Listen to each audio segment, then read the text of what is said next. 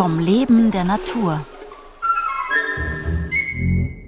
Diese Woche Orion, Andromeda und Plejaden. Der Astrophysiker Franz Kerschbaum über den Winterhimmel und seine Sternbilder. Heute ein kosmisches Geschichtenbuch. Wenn man sich am Himmel zurechtfinden will, dann sind Sternbilder etwas ganz Nützliches. Das Auge ist eigentlich geradezu dafür geschaffen, Muster zu erkennen, Dinge zu verbinden, die vielleicht physisch gar nichts miteinander zu tun haben. Und damit man sich diese Sternbilder dann besser merken kann, oder auch damit man begründen kann, dass dieses Sternbild etwas bewirkt, hat man das verknüpft mit Geschichten, mit Mythen, mit Sagen. Man hat also irdische Geschichten auf den Himmel verbannt. Und der Himmel als etwas, was unerreichbar ist, wo wir nicht hinfliegen können, wo wir nicht hingelangen können, wo der Mensch keinen Einfluss hat, der hat auch eine Verbindung zur Götterwelt. Und darum findet man ganz besonders häufig bei den Sternbildern Bezüge zu Geschichten, die mit den Göttern der jeweiligen Kulturen zu tun haben. Ja?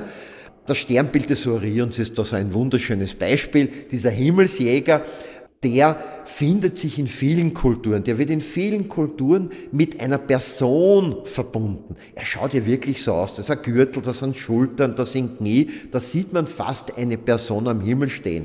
Und da gibt's eben ganz viele Geschichten. Beim Orion, der kann am Himmel verbannt werden, weil er eben den Töchtern des Atlas gern nachstellt. Natürlich, äh, wenn wir jetzt verschiedene Kulturen miteinander vergleichen, sind die Zuordnung ganz, ganz unterschiedlich. Der Orion als Himmelsjäger ist zwar eine prägnante, oft menschliche Figur, er wird äh, von den Wikingern gern auch verbunden mit dem Donnergott Thor, die Ägypter haben ihn mit dem Totengott Osiris verbunden und in einem christlichen Sternenhimmel hat man damit sogar den heiligen Josef verbunden. Also das kann ganz unterschiedlich sein. Das sind alles Personen. Man kann aber den Orion auch anders betrachten. Der Orion ist eigentlich ein wunderschöner Schmetterling. Wenn man den Kopf auf die Seite legt oder man kann ihn als Pflug sehen oder als Schiff. Also je nach Kultur ist dieses Sternbild ganz unterschiedlich interpretiert worden und das zeigt sehr schön, dass letztlich damit nichts Physisches verbunden ist, sondern dass diese blumigen Ausschmückungen des Himmels letztlich unserer Fantasie entsprungen sind.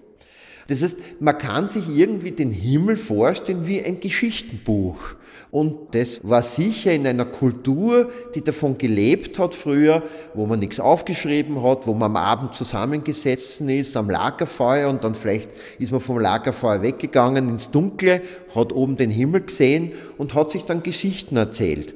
Und den Geschichten auch damit mehr Bedeutung geben können, weil die Geschichten waren dann nicht austauschbar, sondern die wurden ja am Himmel bestätigt. Die hat man gesehen und die hat man jedes Jahr erzählt und die wurden von Generation zu Generation weitergeben. Diese Geschichten hatten Bestand.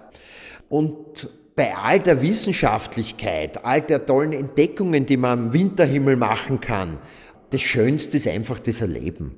Das Schönste ist das Spazierengehen, das dabei plaudern, sich dabei Geschichten erzählen und das Erkennen, dass dieses Betrachten des Winterhimmels uns eigentlich mit unserer menschlichen Vergangenheit verbindet. Wir können uns ganz sicher sein, dass über Jahrtausende hinweg die Leute sich unterm Winterhimmel Geschichten erzählt haben und dass viele dieser Geschichten irgendetwas mit den Sternbildern da oben zu tun gehabt haben.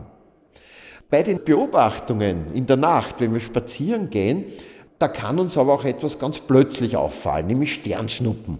Äh, Winterzeit ist auch Sternschnuppenzeit. Der Sternschnuppenstrom der Gemeniden, der sein Maximum um den 14. Dezember hat, entströmt dem Sternbild der Zwillinge, geht zurück auf einen erloschenen Komet namens Phaeton und der ist auch etwas sehr Schönes. Also wenn das Wetter passt um diese Zeit, lohnt sich so ein Winterspaziergang mit der Beobachtung all dieser Objekte ganz besonders. Morgen um 5 vor 9 ein verschobener Tierkreis.